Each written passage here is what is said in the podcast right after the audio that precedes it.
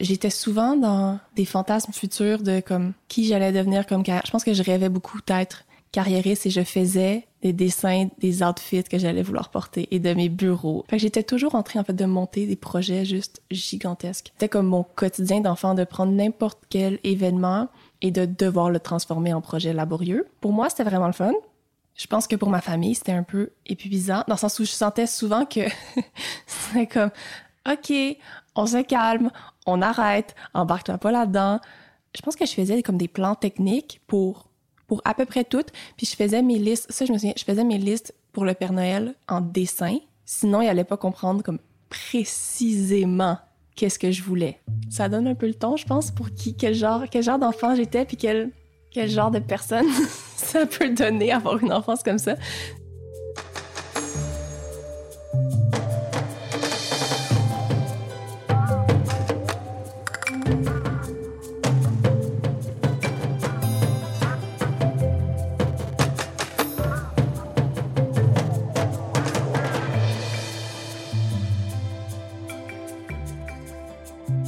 Vous écoutez Sous la fibre, le podcast qui donne la parole aux artistes visuels.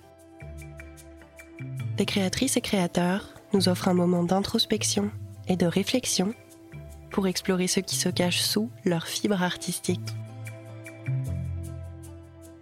Qu'est-ce que signifient leurs œuvres et comment sont-ils devenus artistes? Je suis Claire-Marine Béat et dans cet épisode, on rencontre Jeanne Ayotte. Cet artiste visuel réalise des collages où les frontières se brouillent entre dégoût et émerveillement.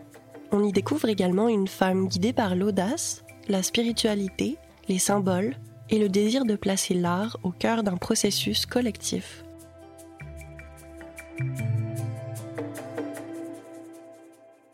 J'ai fait plusieurs années de ballet pendant mon adolescence et ça pour moi c'était très important. Je pense que toute mon identité était ancrée dans la danse et en ce que je pouvais accomplir à travers ça. Puis j'ai dû arrêter. C'était très difficile parce que je pense que j'étais plus associée à une promesse de grande création et c'est très difficile à vivre. J'avais déjà un intérêt pour la photographie, mais que j'avais, on dirait, moi, je n'avais pas tant identifié. J'en faisais beaucoup, mais je devais avoir 15, 16 ans peut-être. Un soir, je suis tombée sur le site internet de Ryan Allen, qui est un photographe de skateboard. Puis dès que j'ai vu deux de ses photos, c'était clair voilà, je devenais photographe de skateboard. Je suis incroyablement têtue et obstinée et déterminée. Il fallait que je devienne photographe de skate. Donc le lendemain, je me lève, et là j'annonce à mes parents, ça y est, je deviens photographe de skate. Et j'étais dead serious, comme... Mais je sais très bien que bon, pour la plupart des gens, c'est comme, ok, cute. T'as 16 ans, tu deviens photographe de skate. Nice one, comme ça va être drôle, tu sais. Mais euh, voilà, donc je me lance là-dedans avec tout mon sérieux et mon professionnalisme. Mais on s'entend, je ne connais absolument rien du skate. Aujourd'hui, aujourd'hui c'est encore très, c'est très trendy. C'est sûr que dans ce temps-là, il y avait très peu, je veux dire, il y avait quoi, quatre autres filles à Montréal qui en faisaient. Et donc juste pour ça, ça n'a jamais été un milieu très accessible. Surtout en tant que fille, j'étais constamment perçue comme une groupie. maintenant, je vois plein de filles dans les rues avec des skates. Donc, c'est très difficile d'apprendre sur le skate et de vraiment pouvoir pratiquer. Et surtout, c'est que si tu veux avoir des photos intéressantes, il te faut des bons skaters. Je voulais des vraies bonnes photos. J'avais décidé que ça allait se passer, donc ça allait se passer peu importe. Évidemment, il faut connaître la photo, mais ça, pour moi, c'était facile. Je veux dire, il y a plein de gens qui vont te montrer à utiliser un appareil photo. Bon, mais ben, je vais apprendre, puis c'est tout. Mais le skate, c'est un autre dossier. Donc, ce que j'ai fait pour apprendre, c'est que j'ai passé mes nuits sur YouTube à regarder des vidéos de skate et je, faisais pause à chaque trick et j'utilisais ça comme mon entraînement. Donc, je faisais la pause au bon moment pour faire comme si ça, ce clic-là, c'était mon clic de photo. C'est ça, j'ai juste passé des nuits entières à analyser des vidéos de skate pour comprendre.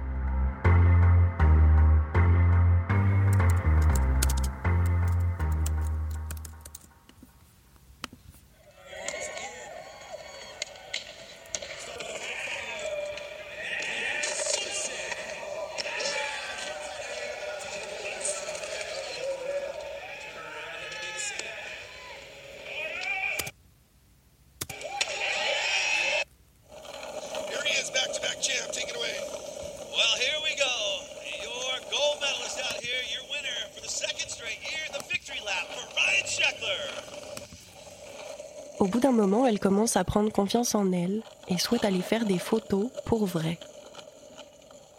Il n'y avait rien qui était de mon côté pour que ça fonctionne. Voilà, je sais pas, c'était mon obsession et il fallait que ça se passe. Donc c'est mon père, il me dit OK oui, on s'en va en vacances en Californie cet été et moi, je me dis OK, cool, je m'en vais faire la photo de skate.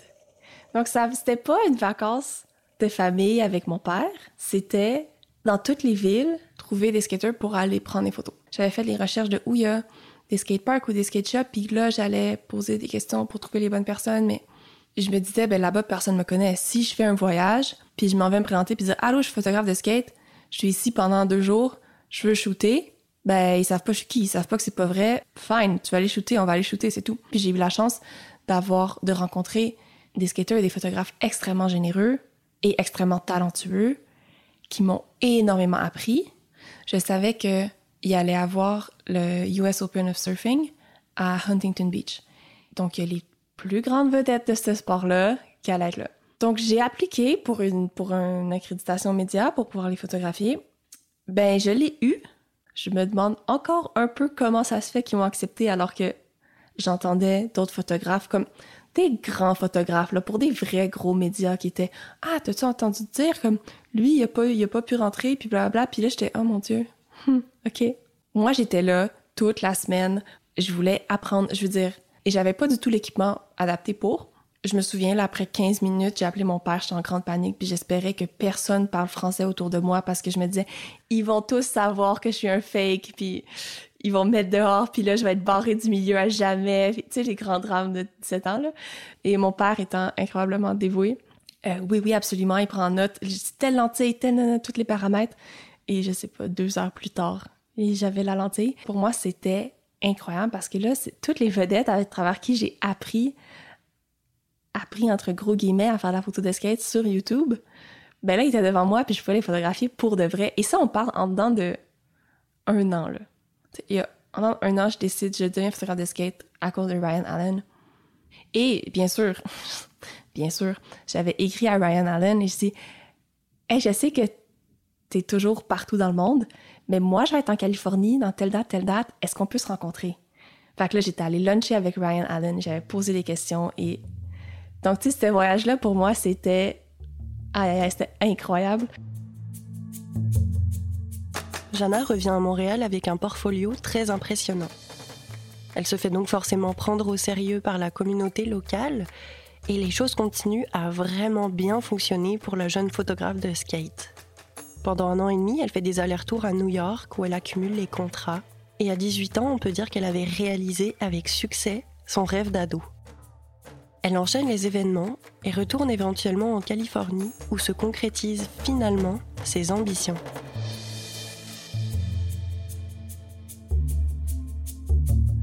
À ce moment-là, il y avait un skater.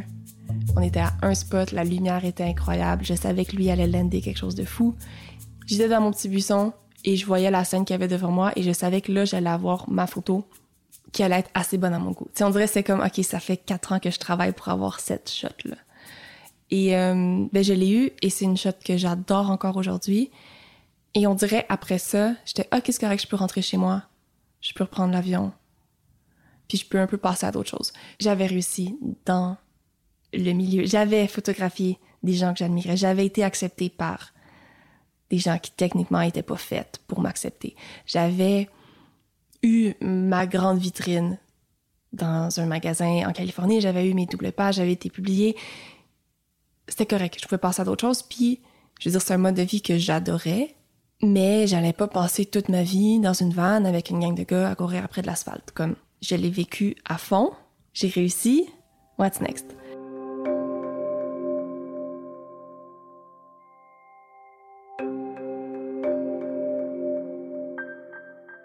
Entre-temps, la jeune femme avait complété une formation en photographie, puis s'était dirigée vers le design graphique. L'enfant qui aimait concevoir des plans techniques pour tout avait été attiré par l'aspect pratique du design.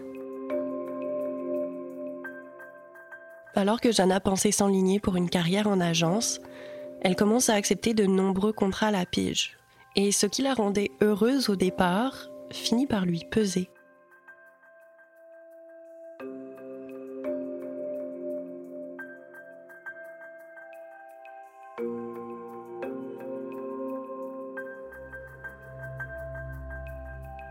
Donc, j'étais quand même pas satisfaite par la création, par ouais, l'aspect créatif du travail, mais j'étais persuadée que c'est ça que je devais faire parce que pour moi, le design avait une raison d'être par sa fonctionnalité, en fait. Je répondais à un besoin. Quelqu'un avait un besoin visuel. Moi, j'ai les compétences, j'ai les connaissances pour traduire des idées visuellement. Donc, c'est valide. Le, ouais, le plus lourd aussi, je pense que c'était de toujours être devant un écran. Il y a réellement une vitre entre toi et ce que tu crées et pour moi, je trouvais ça très limitant.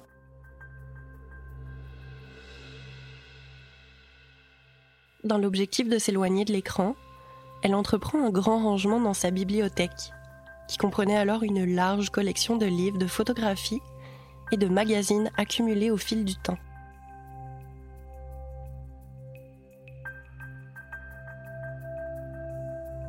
J'arrivais pas à me départir de grand chose en fait. Ayant le cerveau que j'ai, je me disais OK, ben si t'es pas capable de t'en départir, il va falloir que tu en fasses quelque chose et que tu rendes ça utile. Et ça, c'était vraiment le mindset que j'avais par rapport au design, je veux dire, de l'image ou de la création utile, parce que juste la création, j'étais persuadée que ça avait pas de valeur parce que c'était naturel pour moi.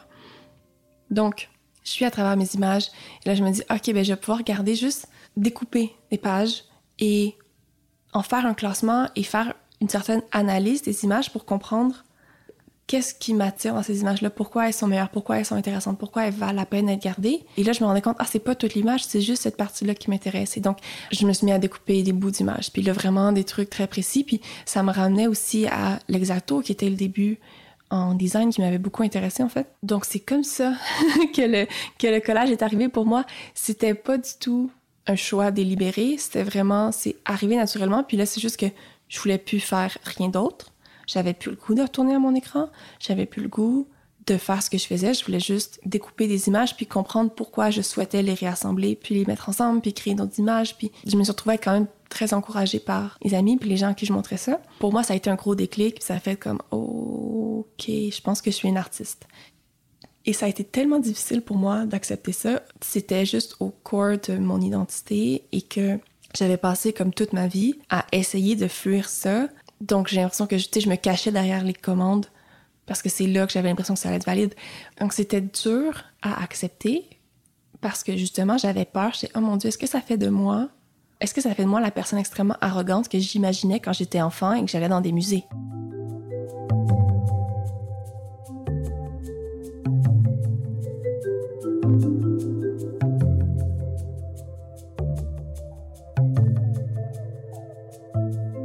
Sa relation avec l'art et la profession d'artiste n'était donc pas du tout positive au départ. Pour mieux comprendre ça, il nous faut revenir un peu en arrière.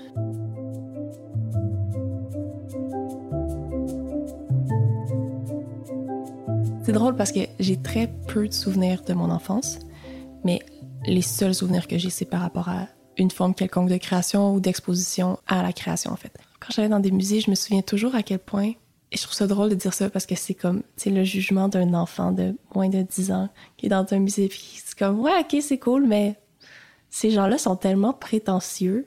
J'allais voir les œuvres et il y avait des trucs que que je trouvais très intéressants, il y avait des trucs que je trouvais impressionnants, mais souvent quand il n'y avait pas un défi technique et que c'était vraiment plus quelque chose de conceptuel, du haut de mes 7 ans, j'avais vraiment un jugement de trouver que c'était extrêmement prétentieux, je pense, de, de faire ça. Et maintenant, ce que j'en comprends, c'est vraiment juste parce que c'est la création a toujours été naturelle pour moi et que j'ai et qu'on m'a appris que quelque chose qui avait de la valeur, fallait que tu travailles vraiment fort pour l'obtenir. Donc, j'arrivais pas à concevoir comment ces gens-là trouvaient que leur idée était tellement du génie qu'il fallait l'accomplir et le faire grand et aller casser les pieds à tout le monde pour que ça se retrouve dans un musée et débattre cette idée-là et tout c'était vraiment là-dessus, je pense que j'étais que j'étais. Puis les plus grands questionnements que j'avais suite à des expositions, c'était pas tant par rapport aux œuvres elles-mêmes, mais par rapport aux. Mais à quoi ils pensent ces gens-là qui font ça? Je pense que la manière dont les art... dont beaucoup d'artistes sont représentés, c'est de, manière très euh, justement comme comme si ils sont de pur génie, comme si ils ont des esprits grandioses et ils ont des idées auxquelles les, autres n'ont pas accès et tout ça. Puis j'ai jamais été confortable avec cette idée-là Aujourd'hui, je comprends vraiment mieux cette sorte de jugement-là que je portais en tant qu'enfant parce que une des, croyances que j'ai fondamentales par, par rapport à l'art, c'est que ça vient pas de nous, ça vient pas de l'artiste en soi, ça vient de quelque chose de plus grand. Que ce soit, là après, c'est un autre débat qui appelle ça euh, l'inconscient, l'inconscient collectif, euh, Dieu, une force supérieure, peu importe. Mais pour moi, la création ne vient pas de, de l'être humain en soi. Je pense pas que à nous seuls, on a ce qu'il faut pour créer les œuvres grandioses qui ont été faites. Je suis convaincue que ça vient de plus grand que nous et que ça passe à travers nous.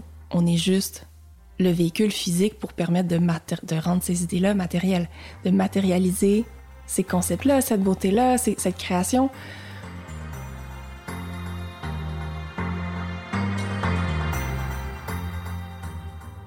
Selon elle, le travail de l'artiste, c'est de show up, de mettre en place tous les éléments importants pour pouvoir absorber ce qui se passe autour et créer. Créer afin de donner naissance à des œuvres pour le restant des humains.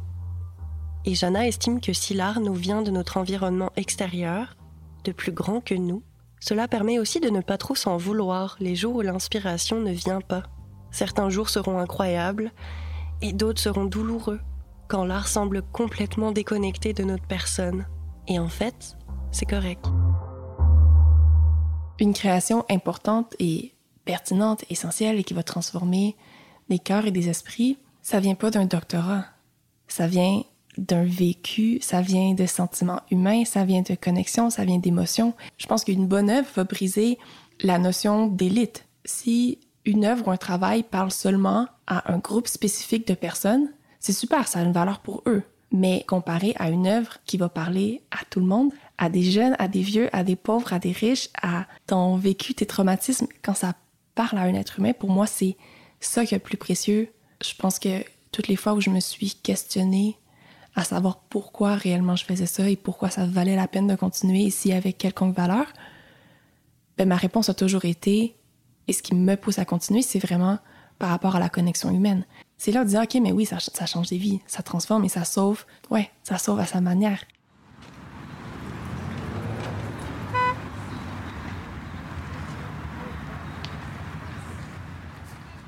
Cette fameuse connexion humaine, l'artiste l'a ressentie de façon puissante lors de l'exposition Arche en septembre 2019.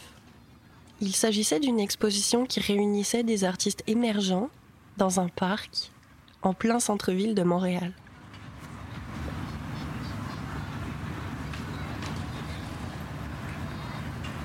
Dans ce parc-là, les gens qui passent, c'est autant des travailleurs du centre-ville que des touristes, que des adolescents, des itinérants, des personnes âgées qui vont faire leur marché. Il y avait tout le monde qui passait dans mon petit, dans ma petite galerie, mon petit bout d'exposition. Ouais, je sais pas. J'en parle et je suis encore pleine d'émotions parce qu'il y avait tellement de gens que, qui se sont arrêtés, qui se sont livrés à moi et des gens qui essayaient de m'expliquer leur vécu puis la manière dont ils arrivaient à connecter avec les œuvres, parfois sans qu'on ait une langue en commun. Ce que je trouvais le plus fun, c'était de voir les réactions. C'était toujours très loud. C'était toujours très. Euh, ah! Ouais, on dirait qu'il y avait toujours un, gros cri de surprise ou une grosse expression de surprise. Il, y avait une certaine fascination. Il s'approchait du tableau. Il comprenait c'était quoi. Il s'éloignait. Il y avait vraiment une espèce de dialogue, je pense, avec l'œuvre que eux, que eux étaient en train de vivre ou un questionnement. Bref, ça, ça laissait très peu de personnes indifférentes. Et ça, je sais pas. Ça, pour moi, ça a vraiment changé quelque chose. Et de et d'entendre les témoignages qu'il m'apportait par la suite, il du coup, qui comprenait Ah, c'est toi l'artiste? Ah, mais écoute, puis là, il essayait de m'expliquer à quel point ça, ça les touchait, puis comment ça les touchait, puis il me parlait de, de leur traumatisme, de leur enfance, de leurs problèmes de relation, de leurs problèmes de santé, de tout, plein de choses, mais vraiment, c'est ça, c'est une grande preuve de courage, et pour moi, c'est, ça manque dans, une grande humilité. Il y a évidemment un grand sentiment de fierté quand on expose. C'est sûr que j'ai des grands rêves j'ai des grandes ambitions pour ma carrière. Et à chaque fois que tu as l'impression de te rapprocher, de faire un pas concret, ça te gonfle un peu, puis ça, ça fait du bien, je veux dire, ça flatte dans le bon sens. Mais moi, c'est l'itinérant qui s'est livré à moi. C'est le monsieur âgé qui avait le dos tout courbé, qui avait de la misère à se tenir droit et puis qui essayait de se rapprocher des œufs qui n'arrivait pas à voir le haut qui m'a parlé. C'est les ados les ados qui étaient clairement au parc pour fumer des battes puis s'éloigner de leur famille, qui étaient pas, qui étaient là pour déconnecter entre eux, pas pour chercher une connexion humaine avec un adulte qui, bon, adulte, avec une adulte qui fait de l'art, puis non, mais c'est vrai. Je pense que mes ambitions sont astronomiques. Je veux faire des choses gigantesques, mais j'ai pas envie de faire ça si je suis pour perdre en humilité. J'ai moi aussi été attirée, puis répugnée, puis attirée encore par ces collages, notamment parce que plusieurs de ces œuvres sont constituées de planches anatomiques avec des illustrations d'organes, des champignons et des serpents, ce qui est pas mal ma plus grande peur. Mais de toute évidence, si j'ai voulu lui tendre un micro, c'est que quelque chose finit par l'emporter sur mon dégoût des serpents. Si c'est possible pour vous, je vous invite à jeter un œil à ces créations.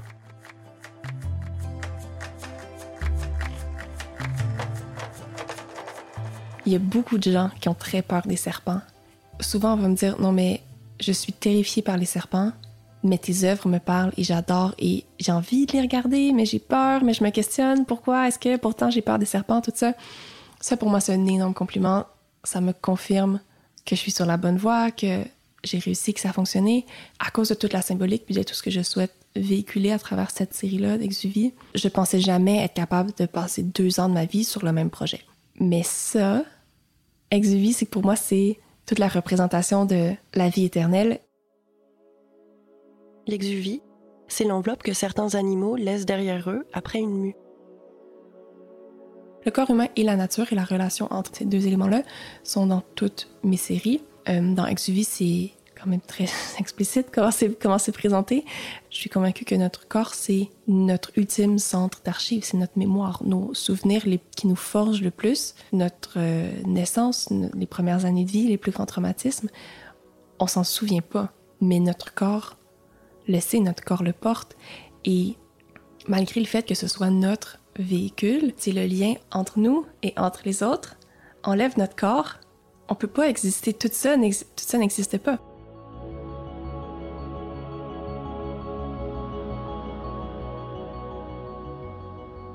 Et euh, on ne sait pas comment on fonctionne, on ne sait pas de quoi est faite notre machine. On connaît beaucoup plus le fonctionnement d'un ordinateur que de notre cerveau, que de notre mâchoire, que de ce qui nous permet de fonctionner à temps plein. Donc c'est pour ça que je souhaitais utiliser les planches anatomiques un peu pour mettre ça en lumière. Donc justement pour permettre aux gens de se questionner, de se rapprocher, de, de plonger un peu dans cet intérieur-là, dans ces archives-là. Oui, et il y a quelque chose de de fascinant de voir notre corps exposé de, cette manière-là. Il y a quelque chose de très dégueulasse, répugnant pour la plupart des personnes. C'est, ils veulent rien savoir de ça. Et c'est un peu ça que je souhaite permettre de confronter, en fait. Pourquoi, mais pourquoi tu trouves, c'est quoi qui est dégueulasse? C'est quoi, pourquoi on a tellement une vision négative ou apeurée de notre corps?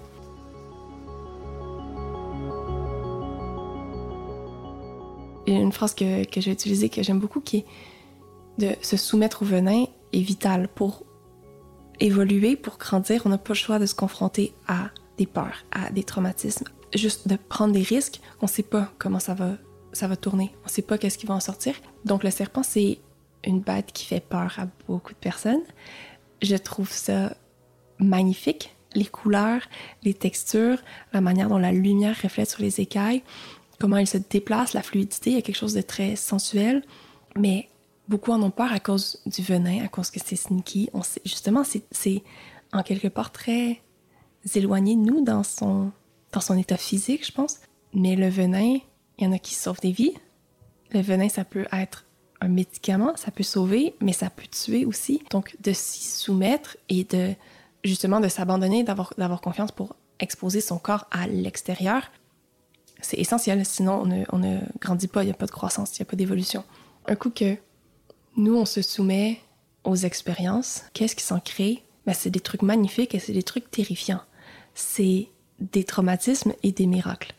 Et la ligne n'est pas très claire entre nous et l'extérieur et qu'est-ce qui est beau et qu'est-ce qui est, qu'est-ce qui est une guérison et qu'est-ce qui est une blessure. Donc c'est pour ça que à travers mes images, la ligne entre la fin de l'organe et le début du serpent, c'est pas toujours clair. Je veux dire, c'est difficile de, détacher tout ça, ça en, crée un tout. Donc, un coup que tout ça se rencontre, qu'est-ce que ça crée? ben, c'est là qu'émergent les champignons. Les champignons, c'est de la vie qui se crée de matière morte.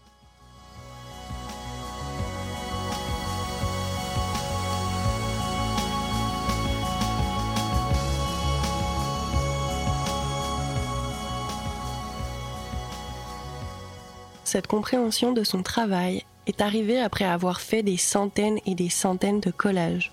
L'artiste explique en premier lieu avoir suivi sa fascination avant de lui trouver des interprétations qui vibraient avec son expérience de vie.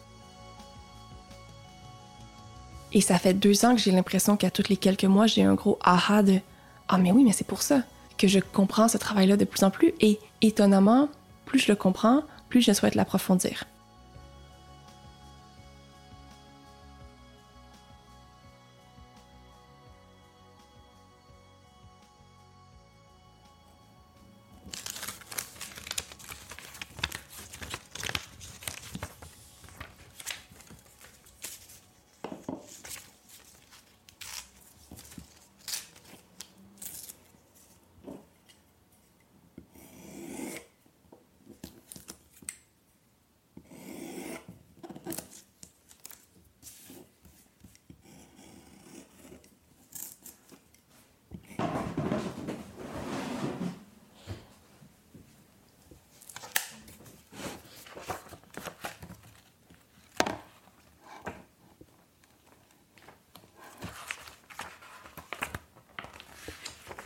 Au début, je trouvais ça horrible, juste l'idée de mettre un exacto dans les livres.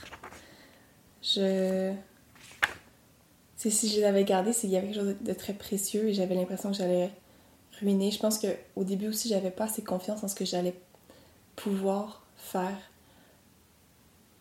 en les transformant, que j'osais pas couper quoi que ce soit. Donc au début, j'allais couper des images que j'aimais, mais pas tant que ça, parce que l'idée de couper dans un livre, c'était comme un sacrilège en fait. Donc, euh, et maintenant je me rends compte qu'il y a sûrement des livres très précieux que je coupe avec vraiment pas assez de scrupules.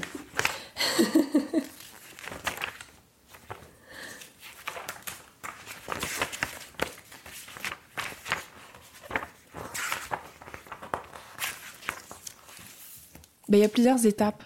Ça commence toujours par la recherche d'images ça, ça me donne toujours une énergie hallucinante. C'est comme le gros turn-on de OK, je dois faire quelque chose avec ça.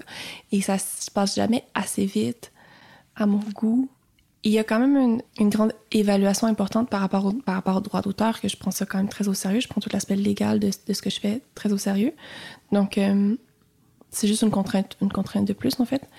Ensuite, c'est de les découper. Donc là, ça va vraiment être retiré page par page et faire un classement euh, par couleur, par format. Et ça, c'est toujours un moment vraiment plus méditatif, où je, suis plus observatrice. Et un coup que les éléments sont complètement extirpés, euh, là, il y a tout un classement que je fais avec des cabarets. Pour Exuvie, j'ai, je sais pas, environ six cabarets de serpents qui sont classés par, surtout par couleur, les serpents. Mais mettons, les champignons, c'est par forme, par grosseur et par couleur. Il y a le classement d'organes aussi. Ensuite, je vais travailler sur différentes planches qui me servent comme de table pour pouvoir travailler sur plusieurs projets en même temps. C'est une, une autre des contraintes du collage, c'est qu'il faut toujours travailler à plat. Donc voilà, donc là, un coup que tout ça est prêt, j'ai ce qu'il faut pour assembler. Et l'assemblage, par exemple pour Exuvie, c'est un peu l'organe qui se choisit lui-même. C'est un organe que je vais voir et ça me parle. Souvent, ça me parle euh, physiquement. Je vais voir l'organe, je vais le ressentir. Et, ah, ok, bon, c'est ça qu'il faut que je travaille aujourd'hui. Et toutes les fois où j'essaie de nier ça, ben c'est beau, il n'y a rien qui va sortir. Je veux dire, j'ai essayé de le faire, j'ai déjà essayé de comme, non, non, c'est moi qui va choisir aujourd'hui. Et ça donne jamais rien. Donc, j'ai un peu lâché prise là-dessus. Donc, il y a toujours un organe qui va se choisir par lui-même. Et après, moi, ma job, c'est d'assembler des choses autour d'autres éléments qui vont là naturellement, qui, qui vont déjà là. C'est pas moi qui, ah, qui, ben, oui, il y a quelque chose où là, je me dis, oui, ça va être intéressant de mettre ces deux choses ensemble. Mais visuellement, ils sont déjà faits pour l'ensemble. Moi, j'ai souvent l'impression que je dois, que j'ai juste des pièces de casse-tête que je dois rassembler. Tout ce qu'il faut, c'est de la discipline, puis de la patience, puis de l'essai-erreur. C'est la même chose que je fais. Je fais juste placer des choses à l'infini jusqu'à temps que, oui, ils sont censés être là. Je pense que j'ai l'œil plus aiguisé de qu'est-ce qui est fait pour aller ensemble ou pas. Et oui, donc je sais comment la forme doit grossir, je crois. en fait, j'ai l'impression que je crée des nouveaux êtres. Donc, comment l'être doit grandir pour être assez solide, mais aussi capable d'accueillir l'extérieur.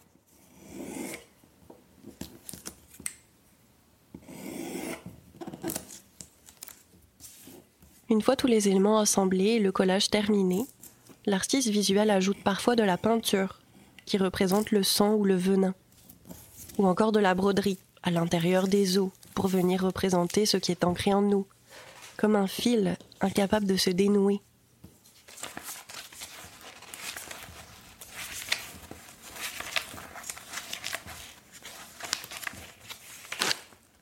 Je pense que dans mes croyances aussi fortes que ça vient de plus grand que nous, c'est le fait que l'art, c'est un travail collectif.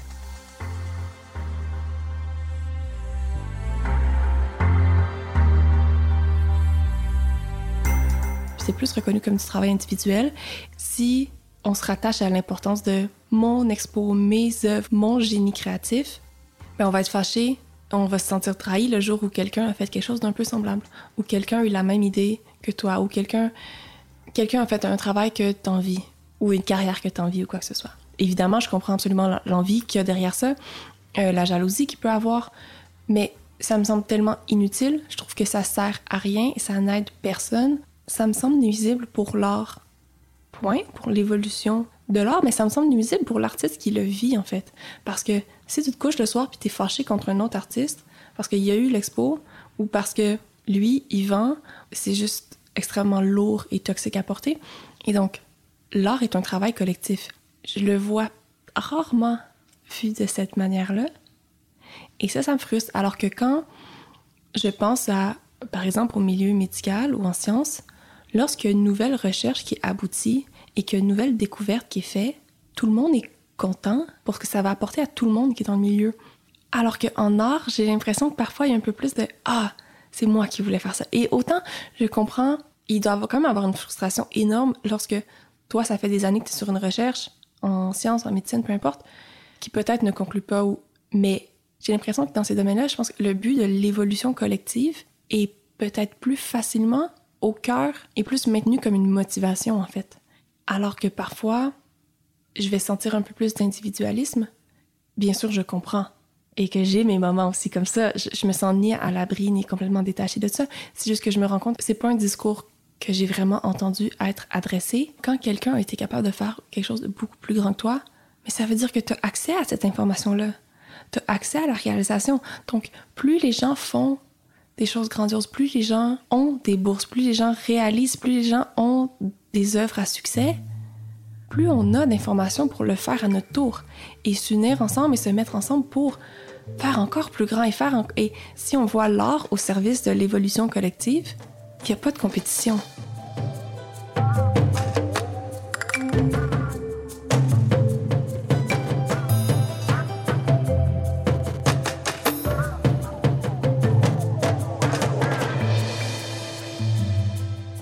Vous venez d'écouter Sous la fibre, ce podcast a été créé et réalisé par Claire-Marine Béa. La musique originale de l'émission est signée Juliette Béa, qui a également effectué le mixage de cet épisode. Les musiques additionnelles sont toutes sous licence libre de droit et tous les détails sont disponibles dans la description. Si vous avez aimé cet épisode, abonnez-vous sur les réseaux sociaux, visitez soulafibre.com pour découvrir plus d'artistes visuels et n'oubliez pas d'en parler autour de vous. À bientôt.